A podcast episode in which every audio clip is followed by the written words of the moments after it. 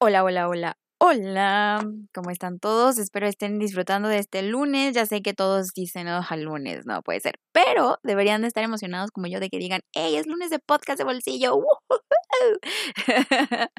Hoy debe de ser un 10 de 10 porque justamente estamos a 10 del mes 10 del 2022. Entonces, esto debe de motivarnos para hacer un día fenomenal y vamos a cerrar con un Monday Night Football de la NFL espectacular porque pues es rival divisional, son los Chiefs, los Raiders siempre tienen muchísimo drama alrededor de todos y cada una de las semanas que jueguen, no importa qué día, qué momento y en qué semana de la temporada.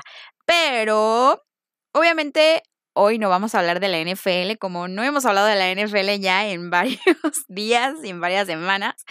Y eso me ha afectado, compañeros, amigos, radio escuchas. Bueno, no es radio escuchas porque no es la radio, ¿verdad? Pero Spotify escuchas. Y de donde sea que estén escuchando este podcast. Honestamente, he de confesar que como no he estado tan metida en la NFL, ni tanto en cuestión de producción de contenido, que ya lo va a mejorar, em, me he zafado un poco y he estado hasta el, eh, hasta el piso más bajo de este pues de las quinielas que hago ahí con mi, mi formación escopeta de toda la vida y me siento muy mal porque yo siempre he estado arriba dentro del top 5 y ahora estoy en el suelo. Y eso me pasa por, por no darle la espalda, pero, pero sí ponerle más atención a Liga Mayor, que es algo que pues ya habíamos estado anhelando, ¿no? Entonces justamente venimos a hablar de las acciones de nuestro fútbol estudiantil, que cada vez vienen cosas más emocionantes, se cierran, se están cerrando, se están definiendo muchas cosas, decepciones, emociones, que digamos, ay, no puede ser posible, mucho mucho y espero que estén listos el día de hoy y el día que sea que me estén escuchando. Obviamente espero que me escuchen previo al fin de semana porque si no, este, pues la información ya no sabe igual, ¿no? Y ya cambian muchas cosas. Pero bueno, hoy vamos a hablar de lo que sucedió este fin de semana de fútbol americano estudiantil. Y eh, creo que muchos de los, las personas que me escuchan que son de la conferencia nacional hoy van a estar muy felices porque yo normalmente siempre me inclino a los 14 grandes primero eh, por, pues por algunas razones. Sin embargo, he de mencionar este, en este podcast y en mi opinión personal que la conferencia nacional se llevó la semana, se llevó el fin de fútbol americano. Recuerden que no estamos en las mismas semanas de ambas, de, ambas pues ramas o de ambas grupos o segmentos de competencia del fútbol estudiantil. La nacional lleva ya, bueno, lleva una semana de ventaja sobre los 14 grandes, entonces no puedo decir como de la semana 6, de la semana 5, porque la, los 14 grandes están en la semana 5 y la nacional concluyó la semana 6. Entonces se llevó la semana, se llevó el fin de semana, el revuelo, eh, hubo un partido impresionante en cuestión de, de la competencia, un partido que se definió por la mínima y muchos escenarios muy, muy padres. Y yo eh, voy a hacer un shout out a la conferencia nacional en este podcast porque justo eso fue lo que hizo, ¿no? La de los 14 grandes se quedó un poquito estancada.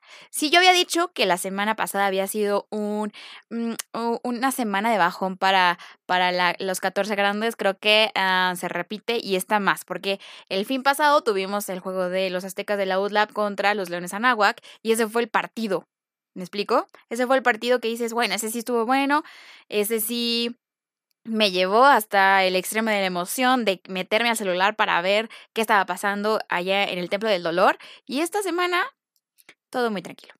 Y muchas decepciones, bueno, dos decepciones que dije, híjole. Otros que fue como de, mm, ok. Y unos que dije, bueno, fue lo que esperaba. Ah, así que vamos a primero a, señalar esto porque, pues bueno, eh, las decepciones fueron los dos equipos del Politécnico, señores y señores. Eh, y, no sé, bueno, obviamente mucha gente, yo le platiqué en Twitter al principio de, este día, que la decepción fue burros blancos, ¿no? Por, pues, el camino que nos había dado el equipo. Y, y yo también señalé Águilas Blancas. Em, obviamente creo que haciendo una evaluación más justa, eh, burros blancos definitivamente creo que fue como más decepción. Sin embargo, em, yo sabía que no íbamos a ver mucho de burros blancos este, este fin de semana por las cosas que pasaron alrededor del equipo y que han estado pasando, ¿no? Em, y de Águilas Blancas yo esperaba, quizá no la W, porque pues había que ir a jugar eh, al Estadio Banorte de los Borreos Monterrey, pues iba a ser algo complicado. Sin embargo, yo esperaba un juego más cerrado. Em, vamos a iniciar por el viernes, ¿no? Principalmente porque si no, ¿cómo le vamos a dar cuerpo a este podcast y a esto que vamos a hablar de Liga Mayor? Como saben, y no voy a perder el ritmo para tenerlos ustedes acostumbrados as usual, eh, voy a hablar este primer bloque de los 14 y después voy a hacer un énfasis en lo que vivimos en la conferencia nacional. Increíble. El día de hoy tengo a dos invitados bastante eh, bueno, esperado, yo digo. Eh, bueno, no, esperado uno, el otro va a ser esperado por ustedes porque creo que van a querer escuchar sus declaraciones, que es este el coreback de Águilas Blancas, Mike Patiño, y mi invitado como exjugador eh, para hablar sobre lo que está pasando sobre al respecto más bien de ese programa, pues es a Salvador Minuti, back defensivo, bueno, ex back defensivo de Pumas Acatlán. Entonces traigo a, las dos instituciones más pesadas, a una que está celebrando sus 95 em, años de existencia y a las Águilas Blancas que, bueno, se están aproximando al clásico, pero eso lo vamos a tomar más adelante. Primero vamos a hablar de lo que sucedió esta semana bueno, ya solo nos quedan tres invictos en, en los 14 grandes, ¿no? Que son Borregos Puebla, Auténticos Tigres y Borregos Monterrey. Son los únicos. Acordémonos que aunque sean los 14 grandes, los 14 grandes se dividen en dos grupos, que es el grupo azul y el grupo oro, ¿no? Eh, hablando y señalando de los invictos, pues Borregos Puebla y Auténticos Tigres son los únicos invictos del grupo azul, mientras que Borregos Monterrey es el único invicto grupo, del grupo oro. Ok, bueno, una vez partido eso, pues, ¿qué les puedo decir? Auténticos Tigres tuvo su bye, ¿no? Ya descansaron, están ahorita ya enfocados en Borregos Puebla o desde hace dos semanas enfocados en Borregos Puebla y el partido que se dio el viernes allá en Monterrey, pues fue Borregos Monterrey contra Águilas Blancas, un duelo muy esperado porque, pues bueno, al final de cuentas es Borregos Monterrey, es el rival a vencer, uno de los más difíciles de los 14 grandes, se ha visto. Ha habido equipos que los han tenido, eh, entre comillas, dominados, pero al final de cuentas la mentalidad, la forma de cerrar los juegos, pues es algo que Borregos Monterrey se ha estado caracterizando anteriormente y eso es lo que los mantiene hasta el día de hoy invictos. So, Águilas Blancas, este, venía también de una semana bye, que no sé qué tanto pudo haber perjudicado eso de, pues, una semana de inactividad. Es, eh, dependiendo de la forma en cómo lo lleves, te puede pues quitar ritmo, si haces una estrategia correcta, pues te ayuda a descansar a tus, a tus muchachos, ¿no? Para que den un partido eh, bastante eh, entretenido, fuerte, se sabía, ¿no? O sea, qué mejor que Águilas Blancas llegara de un bye descansado para ir a visitar a los Borregos Monterrey allá en el norte. Una primera mitad cerrada, lo que se pensaba que iba a ser el juego completo, sin embargo, entre los ajustes y la profundidad que se requería para este partido, la segunda mitad Borregos, perdón, Borregos Monterrey despegó y terminó el marcador muy abultado 30-13. O sea, yo de repente vi que Águilas Blancas nada, o sea, nada, nada, nada, muchos pases tirados, momentos clave que fallaron. Y desafortunadamente, ¿no? Creo que había mucha expectativa Anyway, como sé que ha terminado, para mí Mike Patiño, hablé con él hace rato y aquí va a estar la entrevista en el siguiente bloque, eh, sigue siendo uno de los corebacks más consistentes de Liga Mayor, ¿no? A pesar de la derrota, eh, sabemos que es algo como colectivo, ¿no? Y, no digo que él haya jugado perfecto ni nada, pero se nota la diferencia y la consistencia que ha dado en estas jornadas. Entonces, para mí ha sido uno de los mejores, si no es que el mejor coreback de la del fútbol nacional y de los 14 grandes, evidentemente. Por el otro lado, en el Estado de México, Borrego Sem consiguió su segunda victoria al hilo al vencer a los Potros Salvajes en el Corral de Plástico. Su último partido en casa para estos lanudos. Despidieron obviamente a algunos de sus jugadores de último año. Y el marcador quedó 24-7. Ahí un poco sufrida, ¿no? La primera mitad para la ofensiva de, de Borrego Sem, pero bueno, al final de cuentas lograron despegarse ya en una situación más cómoda, pues dominaron. Yo estuve ahí también. El frío no estuvo tan contundente como la semana pasada. Por otro lado, eh, fui al Olímpico Universitario, en donde mm, Pumas iba a recibir a los aztecas de la UTLAP. Era un juego que también sonaba un poco atractivo, poco porque, bueno, al final sabemos pues la cuestión de los aztecas que vienen también en su desarrollo después de todas esas circunstancias, que ya lo vamos a dejar de mencionar. O sea, ya para estas alturas todos debemos de saber qué es lo que pasó con los aztecas de la UTLAP, ¿no? Pero bueno, para los que no sepan, pues bueno, sabemos lo que han vivido, ¿no? Entonces, ya no hay tampoco que justificarnos al respecto sobre eso. Sin embargo, pero sabemos, y está el contexto, y eso es una explicable razón, ¿no? Algo que me llamó mucho la atención fue que, eh, digo, yo pensé que iba a estar un poco más rudo el asunto en cuestión de que iban a exponer a sus receptores de los aztecas hacia la defensiva de Pumas, y eso era algo que a mí me traía, uff, prendida, porque dije, este es el duelo que quiero ver, ¿no? O sea, eh, los aztecas venían ya con una ofensiva un poco más consolidada y vamos a ver a, la defensiva de los Pumas en esta ah, pues parte aérea, ¿no? Que era también algo que yo dije, mm, esto va a estar, va a estar cool. Eh, sin embargo, bueno, ahí obviamente la ofensiva es más difícil por la cuestión de, de los hilos que tienes que coser, del timing y de toda esta comunicación para hacer algo más homogéneo y con más ritmo. Y la primera mitad me cambiaron al coreback tres veces. Al final ya nos quedamos con el número 17, con este Patrick, que lo hizo bien y hizo buenas jugadas, pero al final de cuentas como que avanzaban y, ojo aquí, o sea, ah, algo que me hizo mucho ruido también fue Pumas en cuestión de la ofensiva, ¿no? Si bien yo es algo que he dicho desde creo la semana 1, si no es que la 2, seguro. La ofensiva de Pumas me sigue quedando de ver arduamente. Y yo, y sí lo mencioné en la semana 1 porque hasta hablé con este de Juan Bells al respecto, mm, sigo esperando esa explosión de Lenny Garza. Eh, eh, eh, no sé en qué momento va a ser su revelación, en qué momento él se va a sentir cómodo y seguro, o, no sé qué es lo que está pasando que no puede ser algo más agresivo, o quizás soy yo la obsesionada con estas ofensivas explosivas que, que, digo, jamás es que quiero ver más juego aéreo, ¿no?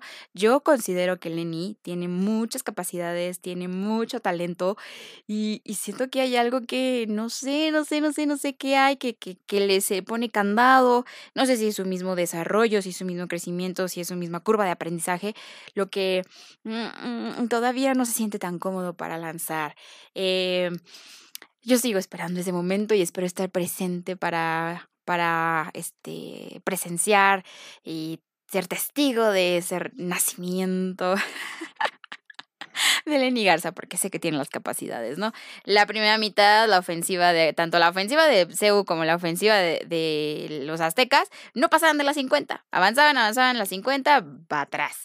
Avanzaban, avanzaban las 50, para atrás. ¿Y por qué? Porque las dos defensivas chulada, ¿no? O sea, el frontal, los aztecas de la USLA es algo magnífico y sí creo que es lo mejor de toda la unidad defensiva de los aztecas, ¿no? O sea, definitivamente es un parteaguas muy importante.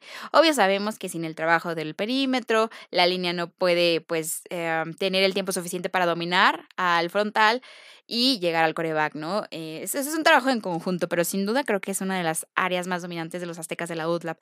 Ya la segunda mitad, pues, los ajustes respectivos y la ofensiva de, de Pumas empezó a también a cansar, ¿no? O sea, pues llega un punto en el que ya es un poco cansado el seguir estando adentro, adentro, adentro, adentro, adentro y que tu otra ofensiva pues no te ayude a que voltees a ver el marcador y veas algo más digerible, ¿no? Entonces, bueno, al final los Pumas se llevaron la victoria. 27-7 sobre la UTLAP y les digo, o sea, creo que se tardaron un poco en encontrar en dónde estaban las áreas de oportunidad para poder penetrar la defensiva de Pumas. Y bueno, eh, me quedo un poco como que con el asterisco de la preocupación porque en dónde estaba el, el, el pues la explosividad de, de Pumas EU. Les digo, de la que es más entendible que de Pumas, ¿no? Entonces yo sí he sido un poco más exigente con CEU por el mismo hecho de que a, Aztecas le, no le perdono, pero le permito ciertos errores por el contexto que tiene. Entonces ahí quedó, ¿no? Eh, por otro lado, pues los Leones Anagua consiguieron su, bueno, volvieron a la senda del triunfo al vencer al Tex Ciudad 24-13, un marcador un poquito cerrado de lo que yo hubiera pensado. Y, bueno, creo que el Tech Ciudad ya ha estado encontrando también ciertas mejoras a la ofensiva, ¿no? Eh, uno de los jugadores que he estado siguiendo bastante esta temporada ha sido a la cerrada Iker Colin y creo, y esta, no creo, más bien, esta, este juego ah, logró hacer un touchdown. Entonces, bueno, ahí va poco a poco la ofensiva del Ciudad agarrando ritmo. Y por otro lado, el otro equipo que también tomó la, la senda del, retomó la senda del triunfo fueron los eh, Pumas Acatlán al vencer 38-21 sobre eh, Borregos Guadalajara, un partido jugado en Perros Negros porque se habló mucho al respecto de esta situación, de que la, la FES está en paro, por lo tanto, pues eh, Perros Negros ha sido el estadio que él ha acogido a este equipo de la universidad para llevar a cabo sus, tanto sus entrenamientos como sus partidos de local, entre comillas, ¿no? Entonces, pues así los resultados y bueno, el otro partido que fue una paliza, una no voy a, no humillación, porque no me gusta señalarlo así, pero sí algo muy fuerte, quizá de observar, fue el 51-0 generado por Borregos Puebla sobre Burros del Politécnico Nacional. Les voy a decir una cosa. Miren, muchachos, yo sé, y ustedes que han estado conmigo desde el podcast número uno hasta el día de hoy, saben que he cuestionado mucho en dónde poner a Borregos Puebla, porque el calendario ha sido, en, pues sí, bastante cómodo. Voy a decirlo, bastante cómodo. No han salido de Puebla. La única eh, vez que han salido de Puebla fue la semana 3, si no me equivoco, em, al jugar contra Potros de la UAM en Toluca y todo lo demás han recibido, han sido pues rivales que tienen como sus cuestiones, entonces no se han enfrentado a un equipo que ya venga como con más dominancia en, los aspectos eh, de fútbol, del emparellado, de, del escenario, del ambiente, bla, bla, bla. Entonces realmente es como en dónde coloco a los Borregos Puebla, ¿no? Yo los había dejado en el 6, posteriormente los fui viendo y dije, ok, los vamos a subir al 5 Quizás sea el momento de subirlos al 3 y bajar a Pumas al cuarto lugar. Quizá. Ahora sí me están dando argumentos sólidos, no nada más por ser la mejor defensiva. La, ofensiva era lo que a mí me tenía como el, mm, el interrogante, el no saber si realmente son el número tres, como dicen todos. Y, permítanme, y está bien si alguien más los puso en el 3 y, ahora yo voy a ponerlos en el 3, pero quiero decirles que creo que yo tengo más argumentos para ponerlos en el 3 que la persona que los puso en el 3 desde la semana 2. Entonces eso para defender mi punto de vista, ¿verdad? Y obvio, nos encanta el debate. Entonces, eh, eso es mi, mi, punto a, en esta cuestión. Siento que ahora sí veo a un equipo más balanceado en cuestión de qué es la defensiva top, una defensiva muy, muy concreta que está en el momento, o sea, está en su momento. Y por el otro lado ya veo una ofensiva más madura, más trabajada. Entonces, ahora sí, yo podría ponerlos en el top 3, sobre todo por esas dudas que también me genera la ofensiva de. ¿no? Me gusta mucho el, lado, eh, el dominio que tiene la defensiva de CU, pero la ofensiva me está quedando de ver. Entonces eso, objetivamente, me hace bajar a Pumas otra vez y subir a Borregos Puebla después de la semana 5. La semana 6, ahí será otra evaluación que gracias a Dios se va a jugar en los auténticos Tigres, ahí en el Gaspar Más. Entonces voy a poder ver el juego sin preocuparme de, ay, alguien grábemelo o préstenme su Sky. Entonces voy a poder evaluar puntualmente todo lo que pasa en la jungla y eso me va a dar un mejor parámetro para evaluar a Borregos Puebla. Y ese va a ser el partido de la semana. Escúchenlo, escúchenlo, grábenselo muy bien. Em, ahora, hablando de burros blancos, miren, me duró, nos duró tres semanas este equipo. Híjole, em, ¿qué tanto hubiera cambiado en el escenario del, del equipo? Si hubieran ganado contra Borregos Monterrey? ¿Qué tanto hubiera afectado, beneficiado, dado más confianza que estos días nublados solo sean días nublados y que no realmente sean días nublados para burros blancos? Después de la victoria contra el SEM, la casi frustrante derrota contra Borregos Monterrey. Llega la victoria contra Catlán, muy buena por cierto, by the way. Eso hizo quitar muchas dudas sobre este equipo del Politécnico. Y después llegó el reto de ir al Gaspar Más a enfrentarse a un equipo de auténticos que dices, mm, me encanta esto, sé que todavía tienen huecos por cubrir y que van a ir cubriendo a lo largo de la temporada y que son esos huecos en donde el equipo rival podría tener la ventaja para dominar. Em, y llegan estas circunstancias que afectan al equipo en cuestión como moral, ¿no? Eh, la cuestión de, lo que vivió, se vivió en la jungla previo al juego y, y las ausencias, las bajas de Mandujano en cuestión ya después de su mano que fractura, este ya el Bonilla, el número 7 en la defensiva, este faltó al juego contra Puebla y probablemente esté otra semana menos por la cuestión de una conmoción. Eh, la desmoralización que tenía el equipo en general, ese sentimiento frustrante de que no avanza, de que no progresa, que la, ofensiva le cuesta mucho trabajo operar y la defensiva es la que tiene que sacar la casta y, y no, eh, muchas cosas que pesan, empezaron a pesar ya al equipo de Burros Blancos. Yo creo que al principio de la temporada tenían esa, mm, vamos a demostrar que no somos Alejandro García el Magnífico, ¿no? Y ahora que ya saben que no son, eh, vinieron estos otros factores que necesitan mm, agarrar, moldear y abrazar. ¿no? Quiero sonar muy psicóloga, pero aceptar y, darle a la siguiente, ¿no? Eh, y yo creo que eso también, pues, son cuestiones que han estado afectando al equipo. No sé si prender los, los focos rojos ahí, habrá que ver cómo se levanta, sin duda creo que está tenso el asunto, eh, viene una semana de bye que pueden aprovechar bastante y a cerrar la temporada, ¿no?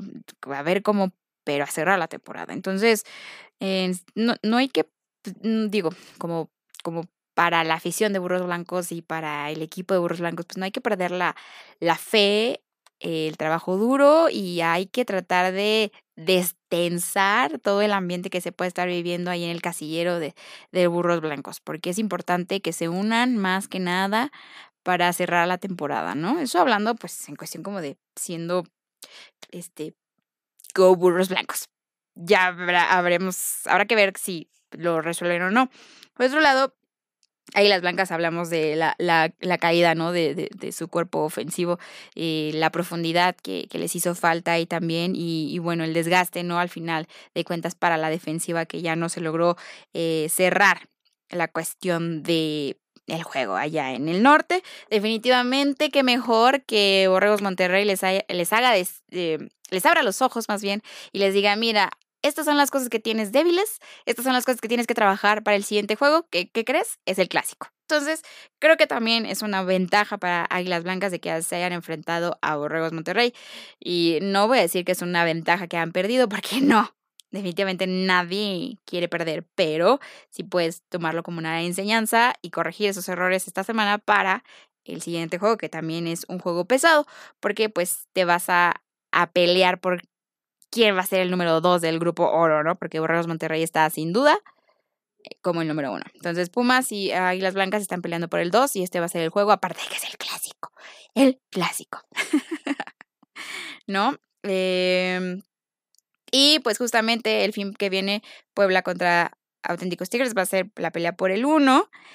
Entonces, bueno, eh, esto es lo que sucedió en los 14 grandes, esto es lo que está en la atmósfera de los 14 grandes, ¿no? Eh, ya hablamos de, de pues las circunstancias y de... Vienen otros juegos también que dices, ay, ok, aquí hay cositas, ¿no? A, a, a, destacar. Y eso lo vamos a hablar ya en el cierre del programa. Pero eso fue lo, lo que sucedió y lo que yo siento que está pasando en algunos de los programas. Y Ahora sí, antes de irnos a la entrevista con el coreback de Águilas Blancas, Mike Patiño, vamos a hacer una breve pausa para, pues nada más hacer un cortecito y volver con este segundo bloque, con una plática muy, muy, muy, muy, muy, muy amena sobre lo que estaba pasando en Águilas Blancas, lo que se vivió en Monterrey y muy curiosamente, Mike Patiño va a vivir su primer clásico. Y adivinen quién está más emocionada de ese hecho. Yo. y probablemente toda su familia. Así que vamos a una pequeña pausa y ya regresaremos con la entrevista a Mike Patiño. Pues estamos aquí con el coreback de Águilas Blancas, Mike Patiño, quien, por cierto, en su año debut con este equipo del Politécnico ha tenido una temporada bastante interesante y creo que ha sido uno de los corebacks con más dominio aéreo. Mike, ¿cómo te encuentras? Bienvenido al podcast de Bolsillo el día de hoy. ¿Qué onda, Fer? No, muchas gracias, muchas gracias por la invitación y, y pues contento, contento de estar aquí de, pues de poder compartir un poco de cómo hemos vivido mi experiencia aquí en Águilas. Súper, pues bueno, ah, vamos a hablar un poquito eh, de todo lo que ha pasado en el equipo de Águilas Blancas, ¿no? O sea, creo que desde que llegaste todos sabíamos que, que pues le ibas a dar un toque diferente a esta ofensiva del Politécnico. Em, obviamente así se ha demostrado a lo largo de todas estas jornadas y obviamente vamos a hablar también sobre ese partido que acaba de suceder este fin de semana y, eh, contra Borregos Monterrey Rey en su casa. Platícame un poquito cómo se vivió ese juego. Digo, sabíamos que era difícil, ¿no? Este, poder pegarles allá en el norte, sin embargo, pues se mantuvo una primera mitad bastante cerrada. Platícame cómo viviste esa experiencia también. Eh, bueno, fue un juego complicado este, en general, o sea, desde los viajes, la logística, este, el clima, todo, o sea, sí fue algo es algo no no atípico, ¿no? No es algo de lo que estamos acostumbrados, no casi casi no pues no vamos a Monterrey, es una vez al año, ¿no? Sí. Entonces, obviamente, pues es algo diferente para todos y nos tratamos de adaptar a eso, a jugar en la noche. este, fuera de eso, siento que fue un juego muy cerrado, o sea, siento que deportivamente hablando y de atletas estábamos al nivel. No nos, o sea, no nunca sentí una diferencia lo que pasó fue que nosotros cometimos errores, ¿no? 100%. Entonces, ellos jugaron perfecto, ellos jugaron sin errores, no entregaron la bola, no faltaron pases, este generalmente todos sus bloqueos estaban en punto y, supieron jugar bien el, el campo, el manejo de reloj también. Y nosotros, pues, tal vez estuvimos de la segunda mitad, eh, no sé si un poco nerviosos, tal vez, eh, pero bueno, se cometieron errores, errores muy, muy, muy infantiles que pues obviamente contra un equipo de la talla de, Tec Monterrey pues, no se deben de tener. Eh, pero corrigiendo eso, yo creo que, digo, el juego hubiera estado tres puntos, o sea, se hubiera decidido en la última jugada, pero pues desgraciadamente no pudimos concretarlo, pero para eso nos, de lo bueno que es una temporada muy larga, ¿no? Entonces mejor que nos cayera ahorita este, este balde de agua fría para, para enfriarnos, para pensar todo lo que hemos estado dejando de hacer y mejorarlo que mejor contra pues, contra Pumas, ¿no? Claro, sí, que aparte también se viene otro juego este muy llamativo, pero antes de pasar a eso, cuéntame, eh, obviamente digo no sé si la gente sepa o estaba como al pendiente, pero ustedes empezaron a entrenar también en la noche, ¿no? Eh, ¿Qué tanto consideras tú que benefició hacer ese cambio de estrategia en el entrenamiento previo a la semana de Monterrey?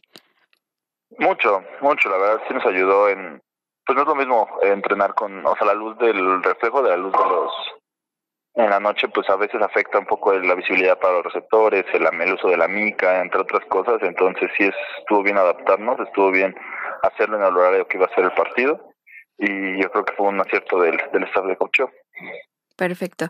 Oye, ¿y cómo trabajar? Justo lo mencionabas, ¿no? Pues la temporada es larga y ustedes habían llegado invictos hasta ese momento y se sabía que pues el tiro iba, iba a estar bastante cerrado por quiénes son y por cómo se había dado también la temporada, ¿no? De que ellos ya venían como de una semana previa de descanso, luego Linces en su caso, o sea, ya estaban como que más eh, compuestos, por así decirlo, después de toda el ajetreo que tuvieron en al principio de la, de la jornada o de la temporada más bien, eh, cómo trabajar con esa parte pues mental para seguir adelante, ¿no? Si bien sabíamos que los primeros partidos quizás los rivales que se enfrentó a Águilas Blancas, pues no fueron como tan exigentes, ¿no? Por así decirlo. Y se sabía que esta iba a ser una primera prueba como muy importante en cuestión de qué es lo que tiene Águilas Blancas. Sin embargo, creo que pues justamente como mencionas, ¿no? O sea, estos retos que se enfrentaron a esta etapa de la temporada es mejor para poder corregir con más claridad las áreas de pues de mejora y cómo también levantar al equipo mentalmente para pues el siguiente reto y, y obviamente lo que importa es cómo cerrar la temporada este, regular. Claro, sí, digo, el récord es lo último que nos importa, ¿no? O sea, el récord de temporada. Nosotros vamos, pues uno, o sea, vamos trabajando semana a semana, ¿no? Vamos por un 1-0 esta semana, la siguiente semana un 1-0 y así, entonces, este, pues la regla de las 24 horas, ya cerramos la, cerramos ayer la parte de video, cerramos el juego y ya estamos enfocados 100% en lo que viene.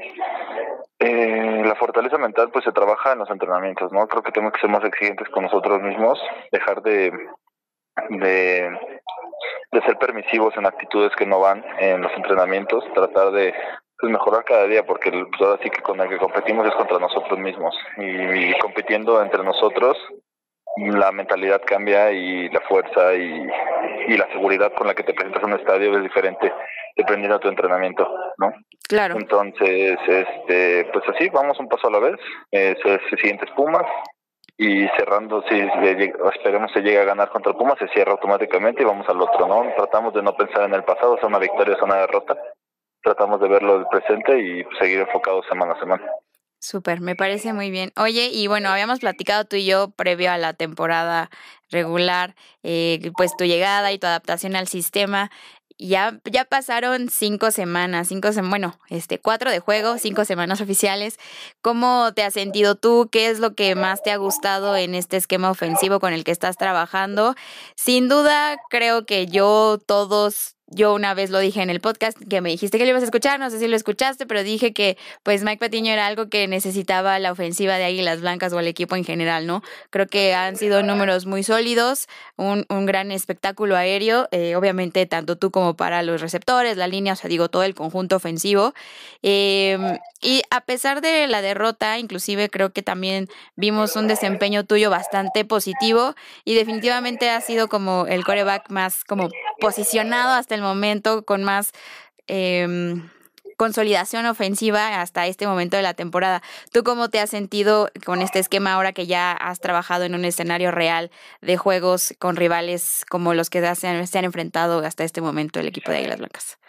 Eh, muy seguro, la verdad, el coach este Sergio nos deja, o bueno, me da mucha libertad en toma de decisiones, eh, es muy abierto a la a la opinión que yo vea dentro del juego. Este, el juego lo, se adapta obviamente a nuestro rival, pero con las fortalezas de nuestro de nuestros jugadores, ¿no? Este y, yo creo que ya hemos creado una sinergia mucho más fuerte entre la línea ofensiva, receptores, corredores y, yo, y conmigo, en general ofensiva, porque pues obviamente esto es un, un, progreso semana a semana y como dices tú, lo importante es cerrar fuerte, ¿no? Entonces todavía tenemos aquí unas áreas de mejora, pero ya estamos más que más que calibrados para para seguir andando este como pues una ofensiva que debe de qué hablar, ¿no? Creo que somos la ofensiva más eficaz, este quitando de lado pues obviamente este juego que fueron pues, unos errores muy puntuales que pues te hubieras dado completamente otra otra vuelta, ¿no? Y otra narrativa, pero bueno, lo hubiera no existe y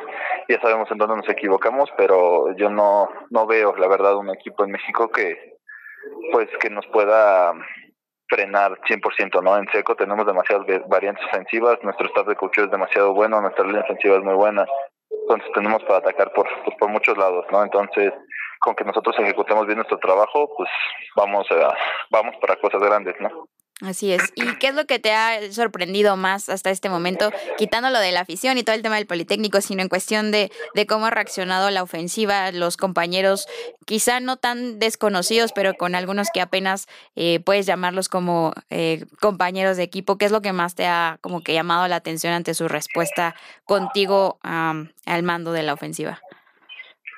el cómo me han aceptado, el cómo me han aceptado y el cómo me me han ahora sí que abrigado, cobijado, dando, dado el soporte de, hermano, si te equivocas, aquí estamos, eh, podemos quedarnos a entrenar después, podemos llegar antes, ver video, o sea, esa apertura de, de, de, querer hacer las cosas, de querer cambiar la mentalidad, de querer cambiar lo que había venido siendo Águilas Blancas, este, volvernos una ofensiva todavía más eficaz, no, no solo bidimensional, no solo que se pueda correr, sino también que se pueda lanzar yo creo que eso ha sido una gran parte por parte de mis de los de mis compañeros que pues la verdad estas alturas de temporada pues ya son mis hermanos no o sea llevo con ellos desde marzo y y pues una temporada basta para considerar a alguien tu hermano más cuando te estás este o así quedando en la torre en la madre todos los días eh, con ellos los juegos los viajes Entonces ya esta hermandad se está creando mucho más fuerte y esperemos siga creciendo.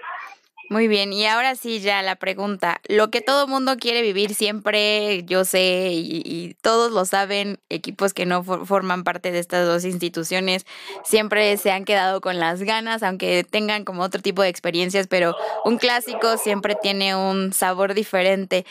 Platícame un poquito cómo, cómo se está sintiendo esta semana. Digo, apenas es lunes, pero definitivamente es lunes con la mentalidad de ir al Olímpico, eh, jugar contra los Pumas de Ciudad Universitaria, que sabemos que el ambiente va a estar Uf, como siempre con las porras y demás, que el contexto que hay entre Águilas Blancas y Pumas EU ahorita está como muy em, caliente, por así decirlo, por cómo se han dado los últimos sucesos entre estas dos este, instituciones, específicamente con Águilas Blancas.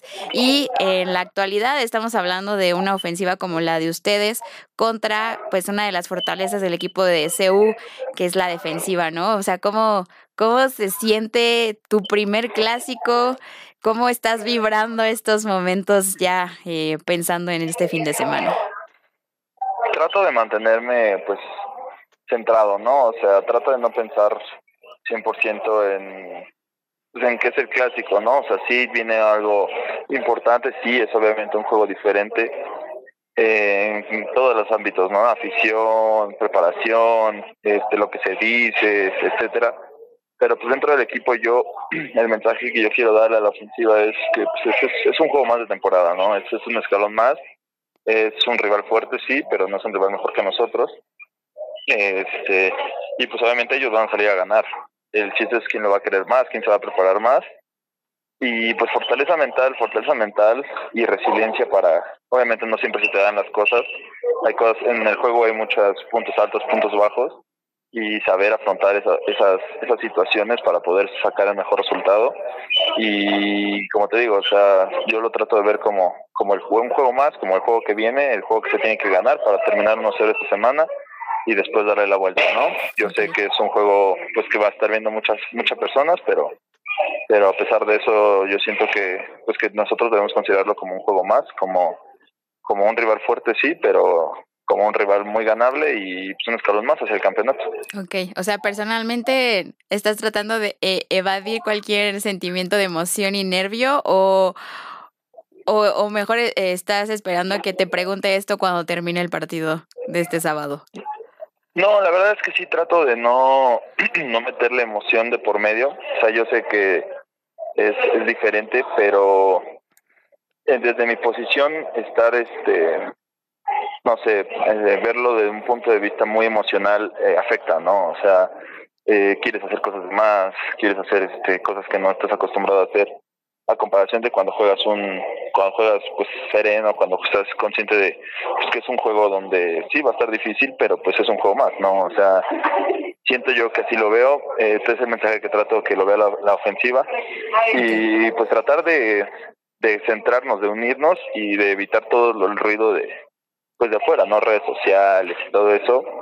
Esta semana es cuando menos deberíamos estar este pues en el celular, siento yo, es algo que yo estoy tratando de hacer, eh, enfocarme 100% al fútbol y ya después pues hablará lo que se tenga que hablar, ¿no? Pero por el momento pues es algo que, que trato de, de inculcar en la ofensiva, de centrarse, centrarse 100% en esta semana y dejar de lado a los distractores.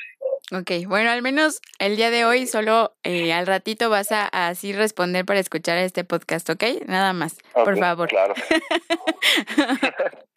Oye, ya por último, ya para cerrar esta entrevista, ¿qué ha sido la cosa que más has disfrutado este año?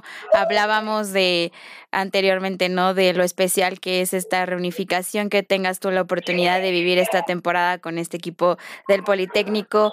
Y by far, ¿qué es lo que has, más has disfrutado hasta el día de hoy de todo esto vivido? Mm, hasta ahorita yo creo que el sentimiento de, de cantar el vuelo, la conexión que tienes con la gente, es algo que nunca me ha pasado por juego americano, la verdad. O sea, que me lleguen niños de 5 o 6 años a pedirme una foto, a, decirme que quieren ser como yo de grandes. O sea, yo me pongo en esa perspectiva cuando yo estaba de esa edad y, veo y me acuerdo de los juegos de Liga Mayor y, ahorita yo soy uno de ellos. Esa conexión con la gente es algo que disfruto mucho y, y trato de jugar para ellos, ¿sabes? O sea, más que para mí, trato de jugar para las nuevas generaciones, para la gente, la afición y obviamente pues para mi equipo, ¿no? Para hacer crecer, pero pues, este, para dar alegría a, a todos ellos que nos están apoyando desde, desde siempre y, y es una, un gran motivante y es algo diferente, algo que nunca he vivido, yo creo que es lo que más he disfrutado de Águilas Blancas. Muy bien, me da muchísimo gusto. Pues muchísimas gracias por este por este, estos momentitos de plática y pues ya nos estaremos viendo este este sábado en tu primer clásico de manera oficial. Digo, ya sé que no emociones, pero yo sí me emocionaré por ti entonces. sí, sí, sí, sí, sí. Perfecto, pues que tengas un muy bonito día y ahí nos estaremos viendo más adelante. Nada, muchas gracias, gracias por la invitación. Tengas buen día. Igualmente, bye. Bye. Así que esa fue la entrevista con Mike Patiño, coreback de Águilas Blancas, quien va a vivir su primer clásico de manera oficial portando la piel del IPN con estas águilas blancas. Así que va a ser un juego bastante, bastante emocionante. Y ahora sí nos vamos a ir con el ex Puma Acatlán para platicar un poco de los acatlecos, de lo que está pasando en el equipo, de cómo ha sido esta fusión de otros programas con gente, ¿no? Eh, este reclutamiento y demás que se ha hecho allá en Acatlán con este Salvador Chava Minuti. Gracias por estar con, conmigo, con todo este tema de fútbol estudiantil en este podcast de bolsillo. Vamos a ir a una breve pausa antes de entrar con la entrevista de Salvador. Bueno, lo prometido es deuda y estamos aquí con un ex Pumas Acatlán. Eh, él formó parte de, bueno, tuvo la, la, bendición de regresar y despedirse de su fútbol americano estudiantil en el 2020 con estos Pumas Acatlán después de haber sido eh, coloquialmente firmado eh, justamente en el año de la pandemia. Salvador todo el mundo te conoce como Minuti, pero sabemos que ese es tu segundo, tu segundo apellido, así que Salvador Cabrera Minuti, pero bueno, Minupix también para los cuates. Gracias por estar aquí, bienvenido seas al podcast de Bolsillo. Hola Fer, ¿cómo estás? No, pues muchas gracias, ya estaba esperando, estaba celoso de que no me habías invitado, nada más veía como eh, traías y traías celebridades y yo decía, bueno, ¿y cuándo su amigo? Pero bueno,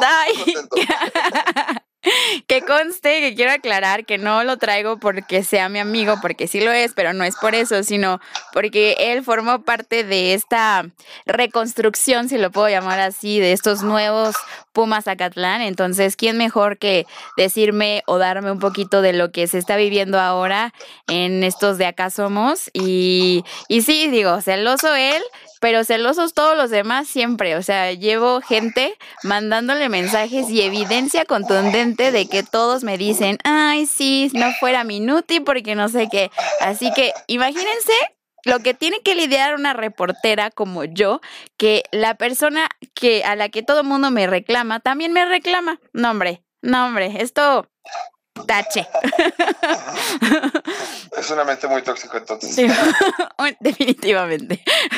Pero bueno, ahora sí vamos a hablar de lo mero bueno, ¿no? Eh, Pumas Zacatlán eh, 2022, que si bien llegó como con muchas expectativas, yo creo eh, todo este ruido que se ha dedicado a hacer el equipo desde antes, ¿no? Desde inclusive la llegada este, del coach Horacio y justo lo que nos había lo que habíamos probado en el 2021, ¿no? Un equipo bastante sólido, sí quizá con algunos tropiezos a lo mejor, pero lucieron muy bien. Obviamente quiero pues creo, y tú me lo puedes contar o confirmar, que la salida de ciertos personajes, eh, o en este caso, pues ya los que fueron como de último año, eh, sí fueron unas bajas importantes para el equipo, ¿no? En cuestión, por ejemplo, de la defensiva, que el perímetro, y yo lo mencioné desde antes de la temporada y justo ahorita lo podemos confirmar, sufrió muchas bajas que le dio la oportunidad a los novatos y esos novatos pues han estado cometiendo algunos errores, normal, pero pues eso fue como parte de la baja de lo que hemos visto a la defensiva de Pumas Acatlán. Ahora quiero que tú me digas como ex este Acatleco ¿Cómo has visto a, a, Pumas Zacatlán esta temporada? Sin duda, pues han sido tropiezos que han pegado bastante y otros escenarios, ¿no? Extra fútbol que también, pues han hecho un poco más complicado el desarrollo de estos Pumas esta temporada. Sí, sí, sí.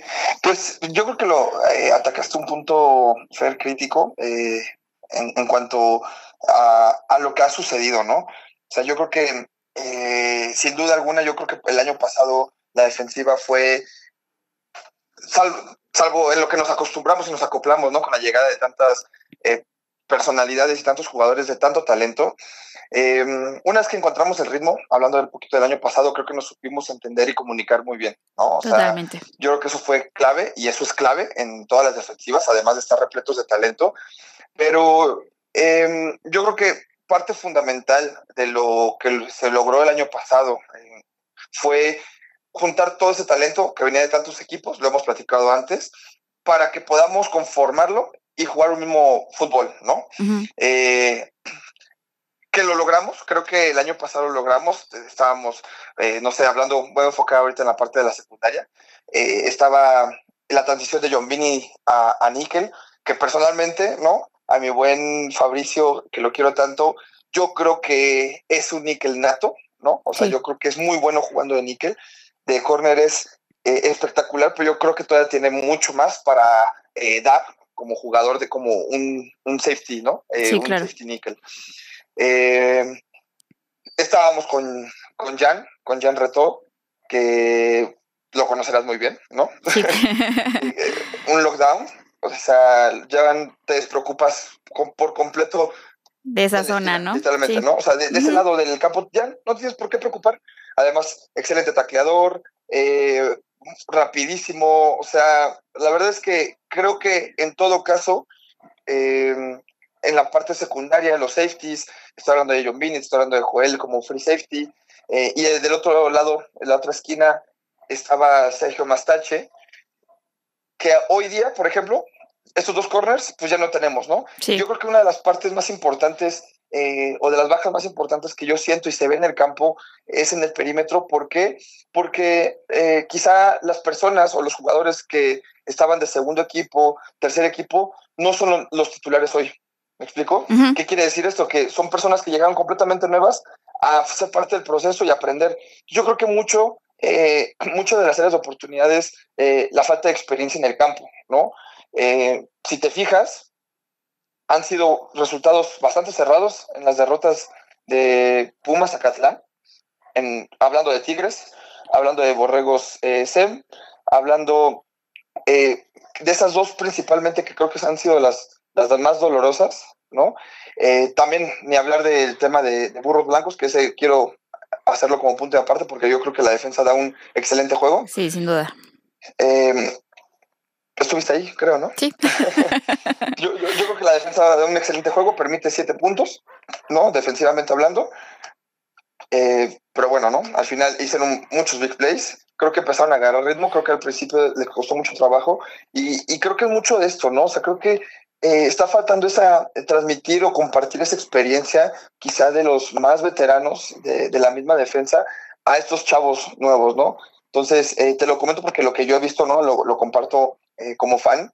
Sí, claro. Creo que ha habido errores de comunicación en cuando se manda el cover, ¿no? Que cuando eres jugador entiendes perfectamente cuando hay un error, dices, ay, es que estaba muy solo bueno, pues es que un error así es porque no hay comunicación en el campo, ¿no? Entonces yo creo que está faltando mucho esa voz eh, eh, en el campo de, la defensiva de los, de los Pumas Acatlán y creo que se, se, ha notado, ¿no? Al, repito, han sido encuentros muy cerrados y a este nivel, ¿no? En esta conferencia, en esta unificación que, que ya se tiene en la primera temporada de manera oficial, pues no, o sea, estos errores eh, gana el equipo con menos errores, punto, ¿no? Porque todos los partidos van a ser, como se dice, tiros, o sea, todos van a ser partidos cerrados donde no puedes cometer errores eh, de big plays.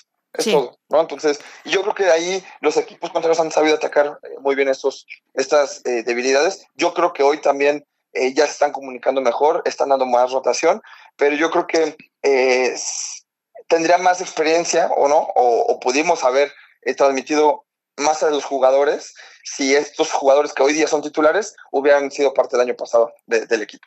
Claro, totalmente. Y aparte, bueno, viene una, una etapa muy... Mm, bueno, yo al principio de esta temporada señalé como el calendario de Acatlán, no como uno de los más fáciles, pero pues realmente es muy cómodo, ¿no? O sea, la única, el único viaje, por así decirlo, como pues pesado, es hacia Toluca, que es justamente este viernes. Entonces, la verdad dije como de, no debe haber tanto problema, vas a recibir a uno de los más pesados en jornada uno, que es como en el momento en el que todos están como que agarrando la onda, ajá, y es como de, dije, bueno, esta es la oportunidad para que Acatlán pueda sacar la victoria sobre auténticos Tigres. En dado caso de que no suceda, bueno, eh, todavía se puede componer muchísimo porque es la semana uno, ¿no? Y entonces no se da la victoria. Eh, llega Linces, que yo dije como de no debe de haber problema, lo hubo, sin embargo, ¿no? O sea, como que mm, ciertas decisiones, eh, tanto a la ofensiva, este, la ejecución de la defensiva, dices, ok, está bien, no pasa nada, al final se sacó la, la victoria. Y llegan estos dos partidos seguidos eh, con muchos aspectos, ¿no? O sea, primero fue ah, contra Burros, que creo que también eso pudo haber, dicen que no, en realidad, pero pues sí, eh, iniciar con estas imágenes, ¿no? Como lo que eh, le pasó al jugador eh, número 8, a Roy, este, pues la verdad sí es algo que te pega em, bastante fuerte, ¿no? Y si no tienes como la capacidad de realmente, digo, es algo difícil y que uno hasta se pregunta, bueno, em, ¿cómo hacen eso para, o sea, cómo trabajar la mentalidad para decir, bueno, vamos a seguir jugando, aunque sabes que puedes seguir siendo, el siguiente puede ser tú, ¿no? Eh, el pateador no estaba, o sea, muchas circunstancias que afectaron en ese juego. Y llega otro, otro partido contra el SEM, en donde igual viene lo del paro, o sea, digo, no es como justificar por qué se han dado los resultados, pero también hay que señalar que hay, ha habido cosas que han afectado al equipo, ¿no? Y viene esta otra etapa que yo creo que pueden, en donde pueden recuperar la confianza, que es pues ir a, Potros. Em, y después, eh, creo, me parece que viene una semana de descanso, ¿no?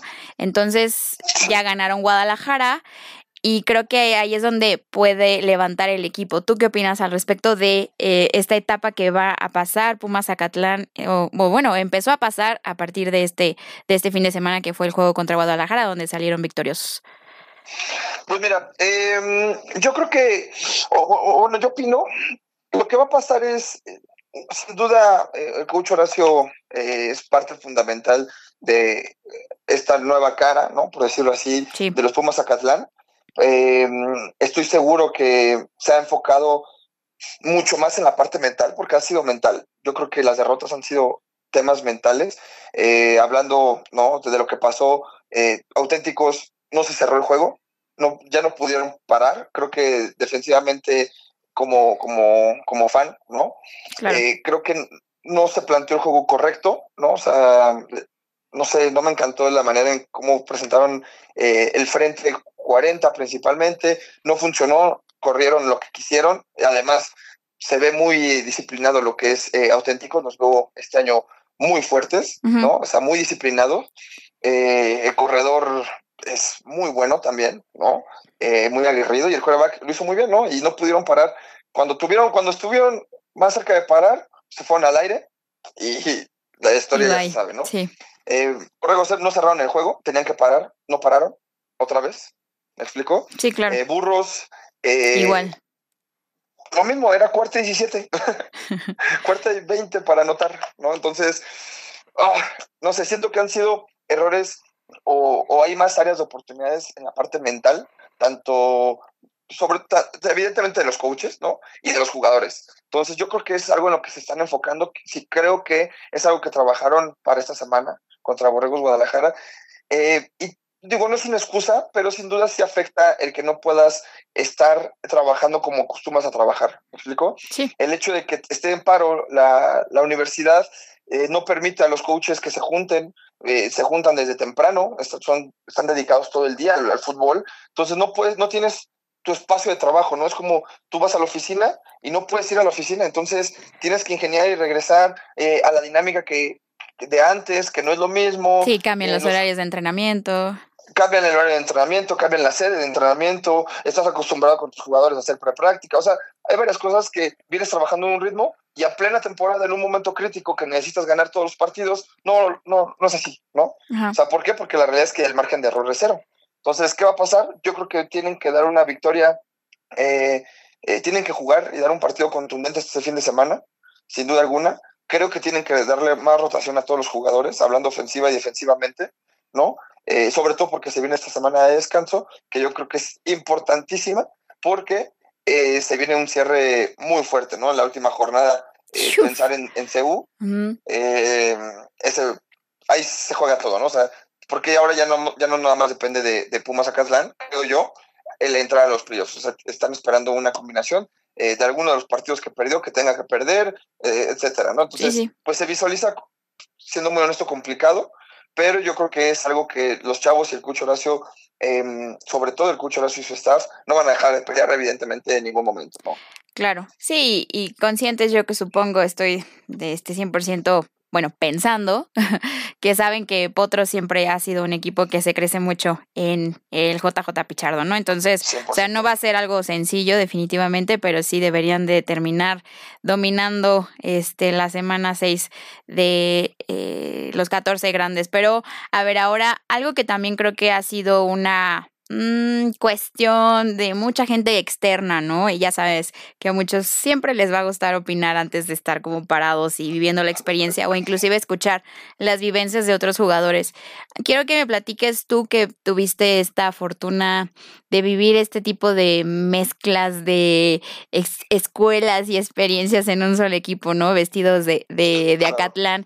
¿Cómo se vive el ambiente al respecto? O sea, cómo, obviamente, pues la gente puede pensar que hay mucho ego, ¿no? Entre los jugadores, por, por, por dónde, de dónde vienen y, demás. a lo mejor también la parte que digo es aparte, ¿no? En cuestión como del marketing, que eso es algo que siempre se le ha reconocido a Catlán. Eh, definitivamente son el mejor equipo haciendo publicidad y demás y conectando con la gente pero obviamente eso va como que, eso es otra cara de la moneda, eso es el juego que tiene las redes sociales y demás, ¿no? ¿Cómo es el ambiente en cuestión eh, con todas estas combinaciones de filosofías y de desarrollos diferentes en cuestión de, creencias y trabajo en equipo?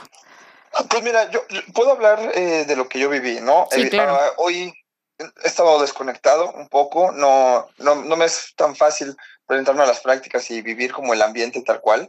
Em, pero yo puedo hablar de que quizá este tema de egos, eh, yo creo que sí es, una, es un, como un paradigma eh, que se juntaron, porque repito, al final eh, los coaches creo que fueron parte importante de esa revolución. ¿Por qué? Porque para los coaches eres, llegas y eres un jugador, punto, ¿no?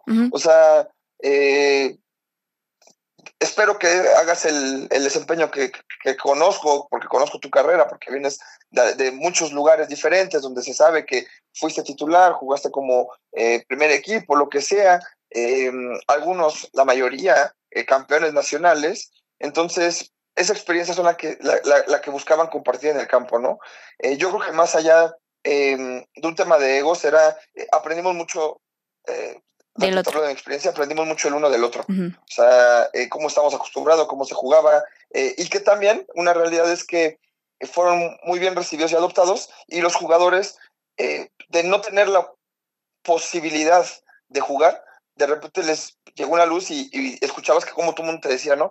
No, es que ya se me había acabado el fútbol, o sea, yo ya no iba a jugar fútbol y esta es una segunda oportunidad, entonces vengo con la mejor exposición. Entonces, yo creo que al principio mucho lo tomaron como cuando vas a comer a una casa ajena, ¿no? O sea, cuando tú vas, eres muy respetuoso, eres eh, muy cálido, eres eh, muy atento, eh, y tal cual así fue esa, esa vivencia con esos jugadores.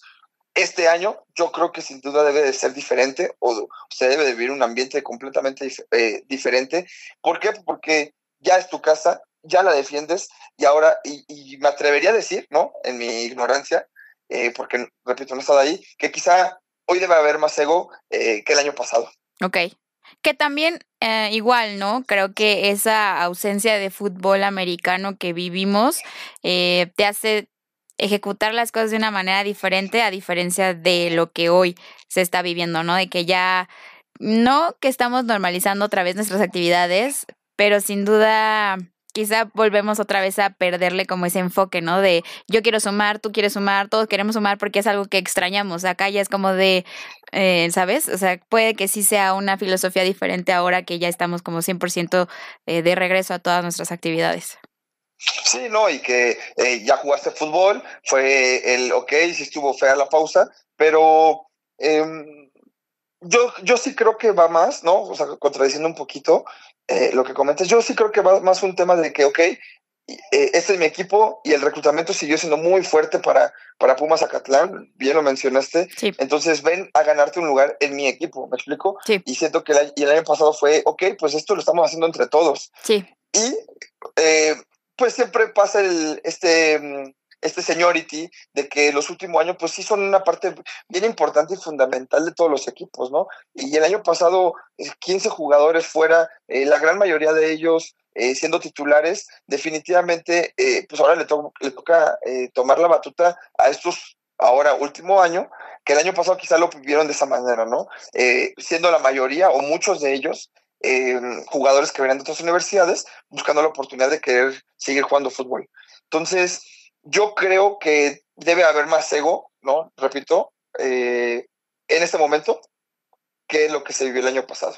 Entonces, el año pasado, la verdad, fue un ambiente muy familiar, estábamos muy unidos, eh, porque al final, uno, lo dijiste muy bien, todos queríamos jugar fútbol, supimos de la generación que perdió un año de su último año de colegial, entonces con mayor razón todos lo disfrutamos y al final todo, todo el mundo lo vivimos como, como, como la familia que éramos, ¿no? Em, y ahora yo creo que ya se tiene que empezar a marcar, o sea, yo creo que ese es como el renacimiento, ¿no? Lo platicaba en sus, las mismas, eh, eh, las mismas pláticas que daba el Cucho Horacio, era, vamos a crear nuestra propia historia y yo creo que ese fue el parteaguas de que, ok, este es Pumas Acatlán, somos los, es la nueva generación, la nueva cara de Pumas Acatlán, y a partir de ahora, ¿qué sigue, no? Ahora ya es la historia que se está empezando a escribir, ¿no? La, la, cultura del equipo, la dinámica de, no sé, de los veteranos, de los novatos, de los nuevos ingresos, eh, cambios en el staff que también hubo, sobre todo eh, ofensivamente con la llegada del coach Brian. Entonces yo creo que hoy es los cimientos, ¿no? Yo creo que el año pasado eh, fue como, ok, vamos a barrer, vamos a dejar todo muy limpio para empezar a construir. Yo creo que eso es lo que está sucediendo este año. Claro, y sin duda también, bueno, la, la, generación, la última, la generación ya, bueno, de su última elegibilidad, también son varios nombres pesados, ¿no? Entonces creo que vienen varias cosas interesantes en Acatlán, eh, cambio de, de, rector, este, igual este, salen muchos veteranos, eh, hay que ser como muy congruentes con lo que estará pasando más adelante. Eh, 100%. Ahora, antes de que ya cerremos esta entrevista, quiero que me platiques qué show contigo, qué hay. ¿Qué piensas que podemos esperar de Minuti para el 2023? Digo, yo sé que ahorita estás en el flag, pero hablando del fútbol americano, Reyes o Reds, mm, estás apachurrado, te voy a dar tus cachetadas, no voy a permitir que estés llorando por estas cosas, siguen otros objetivos también más interesantes, así que te doy nada más unos minutos para que llores, pero después vamos, next play, ¿ok? pero cuéntale a la gente qué, qué está pasando por tu mente. Pues mira, eh, yo creo que preguntas en un muy buen momento. La verdad es que qué tristeza la noticia que, que da la IFAF ayer. 100%. Eh, cancelando el Mundial. Eh, sí, repito, hablando ¿no? De, en, este, en este podcast de bolsillo, eh, desde como, como persona, eh, no como jugador, sino como persona, pareciera ser que no lo quieren realizar. O sea, van a haber pasado, van a haber transcurrido 10 años desde la última edición. el de 2019 no se realiza por algún motivo. Em, lo posponen y luego llega la pandemia y entonces el 23 y ya que todo está como en teoría como si nada, ¿no? Eh, vuelves a cancelar. Entonces, y, lo, y, no solamente lo pospones un año, o sea, te avientas otros dos, dos ya sé. O sea, pareciera realmente como que fuera un evento que va a desaparecer porque no interesa. O sea, no, no, quizá no, les, no le interesa, quizá es muy costoso para, para la organización, eh, para el IFAF generar un torneo de este evento. Entonces, eh, no sé, ¿no? O sea, en el grupo de que, que, estábamos ahí en la selección centro, pues obviamente te das cuenta que había mucha gente eh, de los jugadores profesionales de todos los equipos eh, aferrándose un año más para vivir el proceso mundialista, ¿no? Bruno Márquez, por favor, no te vayas. Entonces, o sea, eh, porque al final pues todos seguimos teniendo esa ilusión, ¿no? Todos trabajamos, ahora que fue este, esta parte del proceso, ¿no? del, del, nacional, eh, te das cuenta que realmente todos se siguen preparando para ese objetivo, ¿no? Todo, representar al país, representar en el máximo nivel, que es la categoría senior, y te lo quitan, así, de la nada, ¿no? Entonces yo creo que también se viene un cambio generacional fuerte en la LFA. Eh, Totalmente muy fuerte, yo creo que se viene, creo que va a ser ok, ¿no? La nueva generación de la LFA también, porque eh, creo que la LFA está haciendo las cosas muy bien eh, con el tema del drafting de los jugadores, el seguimiento, eh, lo está haciendo, la verdad, muy bien. Entonces yo creo que se viene un cambio generacional. ¿Por qué? Porque los mismos jugadores dicen, bueno, pues es que, o sea, ya, ya se acabó, ¿no? O sea, ¿cuánto más el cuerpo puede aguantar este ritmo de vida para llevar la mayoría de los jugadores pues dos vidas, ¿no? Que es ser un profesionista en tu día a día, un profesional y buscar el tiempo para no dejar de prepararte, estudiar. Eh, ahorita está tranquilo, ¿no? Pero ya que empieza la temporada, o sea, es un desgaste mucho más, me atrevería a decirlo porque lo viví, mucho más que el de un estudiante atleta, ¿no? Eh, porque las responsabilidades son completamente diferentes, no es como que, ah, bueno, tengo esta clase eh, que está más fácil y esta, o sea, literalmente es tu día a día, ¿no? Y debes de vivir, eh, debes de trabajar para vivir y además seguir exigiéndote y seguir esforzándote. Y vienen jugadores que cada vez se preparan más fuerte, eh, ahorita platicamos, esta generación que viene, pues vienen jugadores muy buenos y la gente no deja de prepararse, entonces, ¿cuánto más vas a poder jugar? ¿Me explico? Yo creo que ese viene un cambio generacional muy fuerte. Estoy triste, definitivamente. Eh, es una ilusión que tengo, eh, que, que tengo o tenía, no lo sé. Hoy no lo sé, no te lo puedo decir. Tienes. El, el representar al, al eh, en la máxima, no en un senior. No sé si para el 2025 llegue, ¿no? entonces, pues ni modo, o sea. God's plan, ya sabes. ahora sí viene, ahora sí es un reloj. O sea, ¿cuántos años quedan? No lo sé. ¿No? Em, por lo mismo que te acabo de platicar, ¿no? Sí. El 2023 sin duda es, eh, lo estoy esperando con ansias, estoy muy enfocado en, lo que se viene. Eh, ahora con esto de los Reyes, de los Reds, eh, pues habrá que ver, habrá que ver. es una gran exclusiva. Bien querido sacarlo, Fernanda. Gente, por cierto, déjenme decirles que Salvador definitivamente se ve más bonito con el color azul. Pero bueno, en fin. Lo que sea y mande lo que quiera, está bien, ahí lo apoyaremos, lo sabe, pero yo digo que el azul se ve mejor. Pero bueno, en fin. Habrá que ver, hay, muchas cosas ahí eh, que todas las personas que escuchan y que deportistas entenderán. O sea, al final, el moverse a Guadalajara siempre es complicado. Eh, sin duda el tema profesional, el profesionista que ahorita les acabo de platicar, pues sí era, es cansado el estar yendo y viniendo eh, por el trabajo, por entrenar, y al mismo tiempo tienes que trabajar, y al mismo tiempo tienes que, que rendir en el campo, entrenas en las noches, o sea, ¿no? Eh, regresando un poco a lo mismo, no lo sé, definitivamente, de que se va a jugar el 2023, se va a jugar el 2023. Bueno, está bien. si no, voy a pedir que le cambien el diseño al uniforme de los Reds o un color más cálido para que este sigas viendo bien. No te preocupes, de eso yo me encargo. Muy bien, Minuti. No te pondré en esta posición incómoda en este momento, ya después me dirás y yo sabré cómo exponerlo. Será la primera. Más te vale, eso espero. Me lo he ganado. no hay nada claro. Lo que sí es cierto es que, eh, pues por contrato, ¿no? Eh, y por el proceso, eh, estoy muy agradecido con, ambos equipos. Al final tuve la oportunidad de jugar con los Reds cuando estuvieron en, la FAM, de quedar campeón, y, y, las dos opciones son opciones, la verdad, de, increíbles. O sea, los dos staff están conformados por personas súper talentosas. Creo yo que los dos equipos están haciendo las cosas muy bien. Entonces, en cualquiera de los dos seré muy, muy agradecido. Me parece muy astuto tu comentario para decir como cancha abierta en cualquiera de los dos. Y es la realidad, está bien. Pues, bueno, Minete, ya para no ponerte de, en, posición incómoda, muchísimas gracias por, eh, por estos minutos, ahora sí, minutos de tu tiempo y por esta plática y apertura como siempre. Y obviamente sabes que esto no va a ser lo último que vamos a hacer en este 2022, así que pues gente, espérense otro episodio más con, con Salvador eh, de una forma diferente, pero bueno, aunque me reclamen, no importa, ¿ok? Yo soy la dueña de este espacio y yo decido a quién entrevistar. Eso va a estar muy bueno. Muchas gracias, Fer, por la invitación y, y siempre es un honor eh, poder echar un poco de chisme, un poco platicar, este update, ¿no? Y pues vamos, los podemos a Eso, eso, de acá somos, sí. De acá somos. Bueno. De acá seremos. Eso, siempre. Muy bien, Minuti, que tengas una muy bonita tarde. Igualmente, gracias, Fer. Bye. Y ole, muchísimas gracias por seguir conmigo, por estar platicando de este fútbol americano estudiantil, de todo lo que está pasando en ONEFA real, real, real.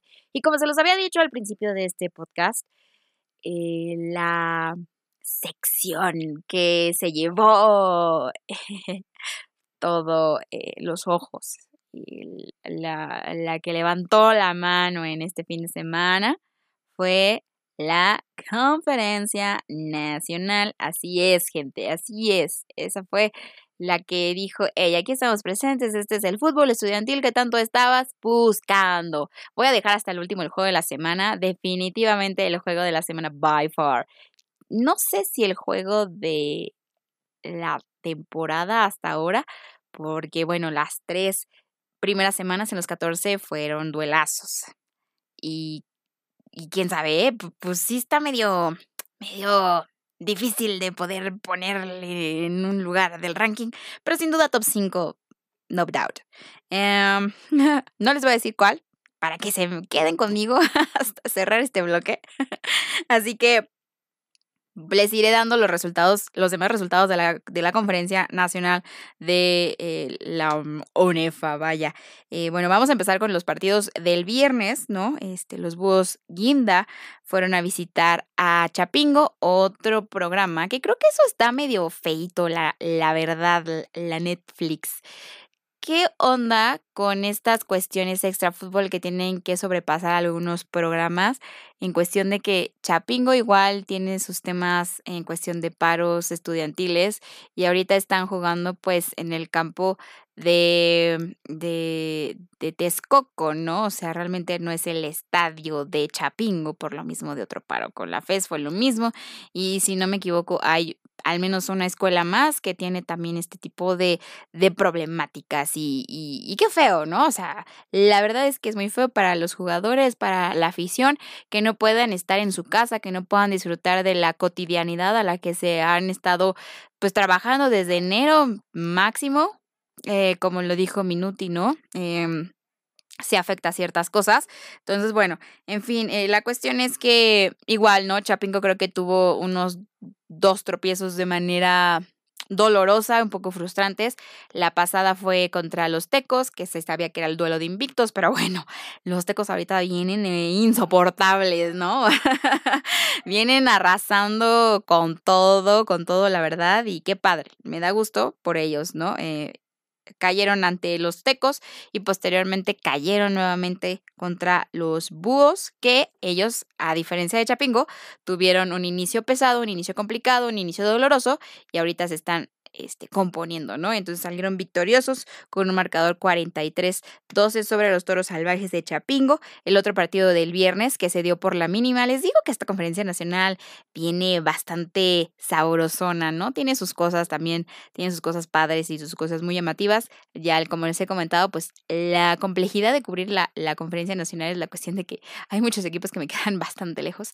Entonces, ojalá, ojalá eh, en algún momento si tú eres, este, trabajas, tienes una marca o algo y me quieras patrocinar, serás bienvenido para que yo pueda hablar de la nacional. Igualmente, con la misma capacidad que la, como la, lo hablo de los 14 grandes, ¿no? Porque los 14 grandes me queda un poco más cerca a todo, ¿no? Soy más, soy más colindante de varios equipos de, la, de los 14 grandes que la conferencia nacional.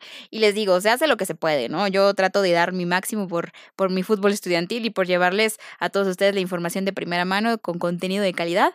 Entonces, hago lo que se puede, compañeros. Este año ha sido el año que más he cubierto la conferencia nacional, así que agárrense el siguiente. Ahí voy a estar con, con 30 equipos. y van a ver, van a ver. Entonces, bueno, les digo que el partido que se definió por la mínima fue la victoria de los Zorros Cetis 26-25 sobre los indios de Ciudad Juárez. Y ya para el siguiente día, que fue el sábado, las Panteras vencieron, continúan las, las Panteras acumulando Ws, este, después de también ser un equipo muy, muy joven, y vencieron 36-10 a los Red Wolves. Los Tecos pues bueno, son los tecos, continúan invictos. Les digo que estamos en la tecosmanía. vencieron 37-6 a los halcones y los leones de Querétaro vencieron 21-14 a los frailes del Tepeyac. Y el partido de la semana, tan, Lobos de Coahuila contra Borregos Querétaro. Em, se sabía que era un partido con mucha rivalidad, sobre todo por lo sucedido la, la temporada pasada. Sin embargo, escuchen.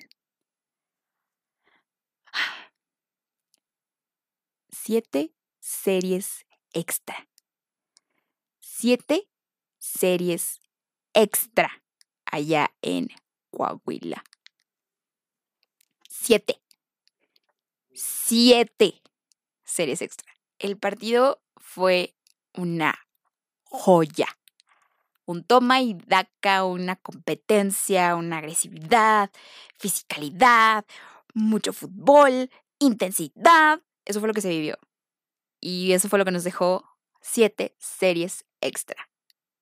Bueno, finalmente, um, Borregos Querétaro en la ofensiva ya, en la última serie extra que se dio en el partido, pues falló eh, un pase, a lo contrario de lo que fue Lobos, que logró el touchdown para pues, la victoria.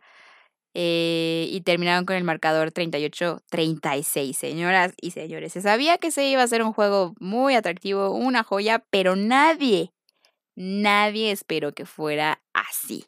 Definitivamente, este, busqué plata y salí con oro. ¿Cómo se dice eso? Bueno, eso. O sea, yo estaba buscando algo brillante y salí este, con puras joyas, ¿no? bueno, me entendieron lo que quise decir, ¿no?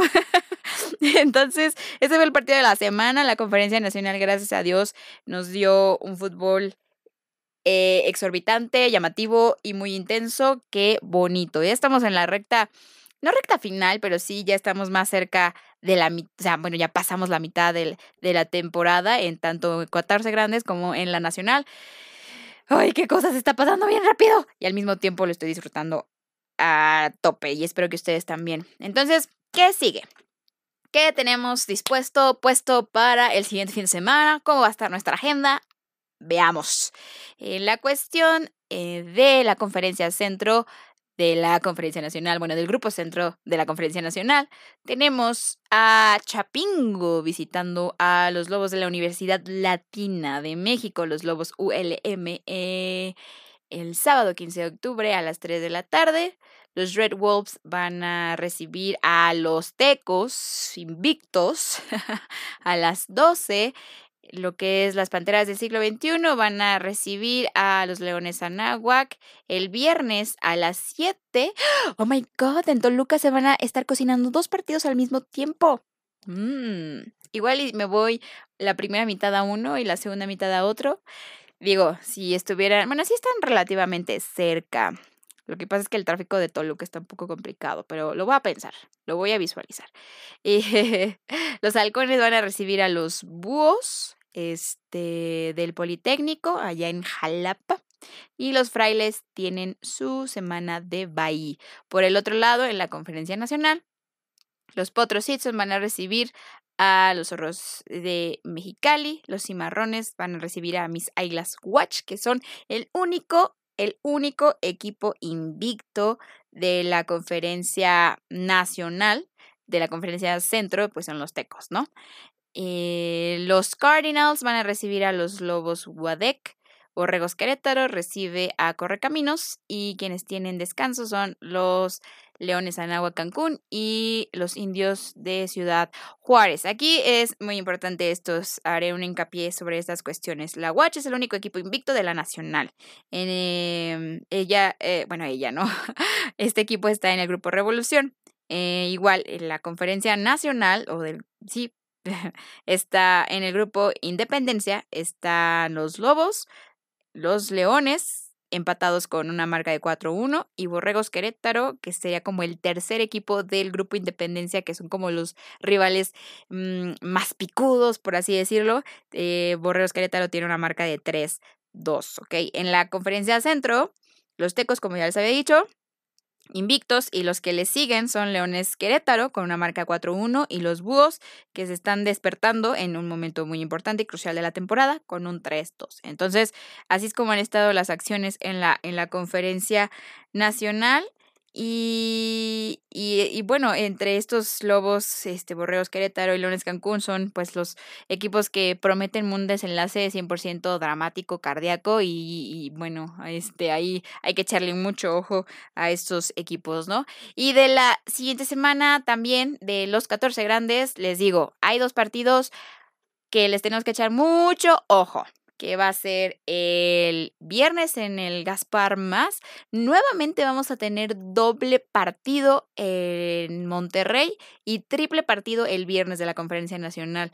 O sea, el viernes vamos a estar como con seis ojos, ¿no? Uno en el Gaspar, otro en el Estadio de Banorte, otro lo vamos a tener este allá en con los potros, el otro lo vamos a tener con las panteras y creo que había otro juego en viernes, entonces este va a estar, locochón este asunto. No, no, son, solo cuatro ojos, cuatro ojos, entonces necesito a otro par para que me ayude a ver los cuatro partidos.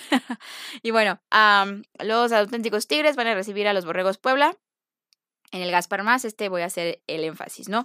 Eh, auténticos Tigres viene de una semana de bye, Borregos Puebla Continúa eh, dejando marcadores altamente abultados, o sea, todos han sido de 40 y más. Y este, el pasado fue 51. Honestamente, no creo que vaya a suceder contra auténticos Tigres, porque les digo, es la primera vez que van a salir a Monterrey a un viaje donde van a tomar un avión. Es la primera vez que se van a enfrentar a un equipo que repunta en el standing, en el ranking, en todo no tanto, no nada más en su grupo, que es el grupo azul, sino en general. O sea, de los 14 grandes, Auténticos Tigres está en un sólido número 2. Obviamente tiene sus áreas de debilidad que estoy segura que Borregos Puebla los va a exponer. ¿Cómo va a ser, cómo van a poder desarrollar el ataque terrestre ante una defensiva como lo es Borregos Puebla? ¿No? Y también qué tan madura está la ofensiva de Borregos Puebla para enfrentarse a una defensiva como la que tiene Auténticos Tigres. Ahí están mis preguntas que se van a responder el viernes en la jungla. Por otro lado, ah, no, miren, si les digo, estoy en todo, son cinco juegos los que tenemos el viernes. Dos en Toluca, dos en Monterrey y este... Mm, y... Y... ah, no. Ay, bueno, por ahí hagan la cuenta ustedes. ya me confundí. es, es normal, es normal, es normal. Este, bueno, sí, a ver, vamos a hacerlo, vamos a, responder nuestras dudas. Son dos en Monterrey, dos en Toluca y son tres, son tres de la, son tres de la, de la, de los 14 grandes. Y esperen, estoy revisando. Eh, bueno, está, están Cimarrones contra Islas, ese va a ser otro juego. Bueno, tenemos dos juegos en viernes de la Conferencia Nacional Potros contra los zorros y cimarrones contra islas, ¿no? Esos son dos. Y del otro lado tenemos a las panteras, esos son, con esos son tres. Y en los 14 grandes tenemos tres, entonces tenemos seis juegos en viernes, dos en Monterrey, dos en Toluca y los otros ya un poquito más esparcidos en el norte. Ok, esa fue, perdonen mi crisis, pero es que quiero aquí hacer como el hilo y luego se me, se me deshilacha tantito, lo compongo, pero ya saben que ustedes siempre les traigo la información correcta, ¿no? Según, obviamente, basándome en ONEFA, que en teoría debería estar correcta, pero bueno, cualquier cosa ya saben, es hacia ONEFA, no hacia mí. Después vamos a tener a los, allá en Monterrey, a los borreos Monterrey recibiendo a los aztecas de la UTLA, Mm, sin comentarios. Vamos a ver este, qué tanto se pueden defender los aztecas de la UTLA. La verdad, la verdad es que eso es lo que, lo que vamos a, observar, ¿no? Este, digo, todo por Sky en este partido, desafortunadamente. Y por otro lado, los Potros Salvajes van a recibir a los Pumas Acatlán, que este también es un juego eh, puede tener sus matices interesantes porque, bueno, sabemos que Potros siempre se crece en este, en el JJ Pichardo. Y bueno, Acatlán viene como que ahí ya, regresando otra vez a lo que era antes, ¿no? O a lo que supuestamente debió de ser desde un principio. Así que va a estar, va a estar ahí, pues físico el partido. Y eh, por otro lado, ya al día siguiente, señoras y señores, tenemos dos partidos. No, tres partidos. Perdón, tres partidos que vamos a decir, ay, ay, ay, Jesús. El primero es el clásico. Águilas Blancas contra Pumas EU en el Estadio Olímpico Universitario a las 11 de la mañana. No importa si es a las 10, si es a las 11, no me interesa. Es el clásico. Y uff, uff, uff, uff, uff, uff, uf, espero se agarren confesados todos. Va a estar bueno, porque ahora sí vamos a ver los errores corregidos de la ofensiva de las Águilas Blancas contra esta defensiva que yo, no saben, fan, fan de la defensiva de Pumas EU. No me etiqueten, por favor, no me arroben. Soy fan de la defensiva de Pumas EU. Y del otro lado tenemos a una defensiva de Águilas Blancas que cumple contra una ofensiva de Pumas que cumple. Entonces, creo que están balanceados ambos lados del balón en ambos escenarios, en ambos, este, no importa quién salga, quién esté dentro, se va a hacer algo cerrado porque va a estar parejo. Y es el, es el clásico. Pumas obviamente trae ahí bien inyectado a lo que es el IPN en estos últimos tres años, ¿no? Em, el, el, pues la cuestión pasada que fue, que contaba, ¿no? En el 2019 cuando Águilas Blancas eliminó a los Pumas en el Olímpico. Entonces ya los traen bien, no hombre, con hambre, con hambre van a salir estos Pumas, créanmelo. Y obviamente Águilas Blancas, pues pues este va a salir también queriendo demostrar que pues, son águilas blancas. ¿Y quién va a tener el número dos de ese grupo? Del grupo oro. Ese, es, ese va a ser el deal. Luego, por otro lado, tenemos a un duelo de invictos el viernes y el sábado tenemos un duelo de... No sé cómo llamarlo. ¿Cuál sería eh, el opuesto de invictos? De, de, es que no quiero llamarles perdedores porque no son perdedores, pero de los equipos que no han tenido ni una sola W y que me va a dar risa en todo caso y si llegara a terminar en empate. De verdad sería una ironía. El Tec Ciudad va a recibir a los Linces eh, México allá en el Tec Santa Fe. No voy a decirles la hora, normalmente es a la una, aquí dice que es a las cinco, desconozco. Supongo que es a la una. y bueno, este, este juego va a, a darle la primera victoria a alguno de los dos equipos. Y, bueno, vamos a ver quién sale con esa W, ¿no? Creo que esta va a quitarles por fin el, cero ahí. Y les digo, sería una ironía si quedaran en empate. Todo puede ser posible, la verdad. Y ya por último, este también es un juego que me llama mucho la atención. Borregos Guadalajara en Guadalajara, o sea, en casita, para recibir a, a Borregos Sem. Que les digo, o sea, sí tuvieron su segunda victoria al hilo, pero no me ha dado todavía una consistencia o una seguridad de decir, vienen a la alza. La defensiva del SEM, otra vez la destaco, me gusta mucho lo que se está viendo en, casi todas las unidades de, la defensiva.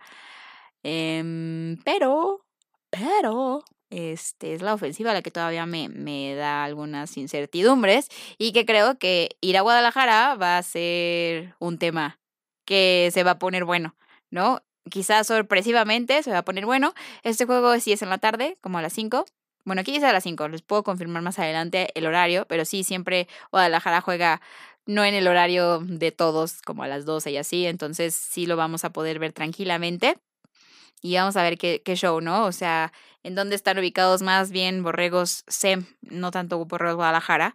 Así que vamos a ver ese, ese encuentro. Y bueno, como les dije, eh, Burros Blancos descansa y necesitan descansar para arreglar muchas cosas. Entonces, esas son las acciones que vamos a tener el próximo fin de semana. Y ya no me quiero comprometer con ustedes y decirles, ay, voy a hacer un, un, este, un espacio de previo y algo así. Creo que voy a intentar hacer un en vivo en Instagram por si me quieren acompañar. Probablemente lo haga el jueves en la noche o el jueves antes del Thursday night. Probablemente. Em, para hablar de lo que viene, ¿no? De, lo que sigue para estos este, fútbol estudiantil, hablar, dar algunas opiniones al respecto, además interactuar con ustedes. Probablemente vaya, vaya a ser ese mi, mi producto de previo a la semana que viene del fútbol americano estudiantil. Gracias, gracias, gracias por estar conmigo, por haberme acompañado en otro lunes de podcast, en otro lunes de chismecito, de plática. Esta vez no tuve quejas, esta vez afortunadamente no me quejé, digo, me pasaban muchas cosas mis días de cobertura, sin embargo, pues bueno, gajes, gajes del oficio, gajes de aventarme, gajes de ser, gajes de querer todos y cada uno de los días buscar hacer las cosas en grande, ¿no? Entonces, les agradezco mucho a todos ustedes por haberme acompañado en este podcast. Ya saben, alguna comentario, sugerencia, si me quieren mandar sus pics para este fin de semana, adelante. Ya saben que me pueden encontrar en Facebook, en Instagram, en TikTok como reportera de bolsillo y en Twitter como arroba fer de bolsillo. Ahí estoy a sus órdenes, al servicio de la comunidad. Y muchísimas gracias por haberme escuchado. Yo me despido, les mando un fuerte abrazo. Disfruten este lunes y toda la semana. Ya sabe, ya sabe usted que aquí viene lo mejor. Les mando un fuerte abrazo. Me despido. Adiós.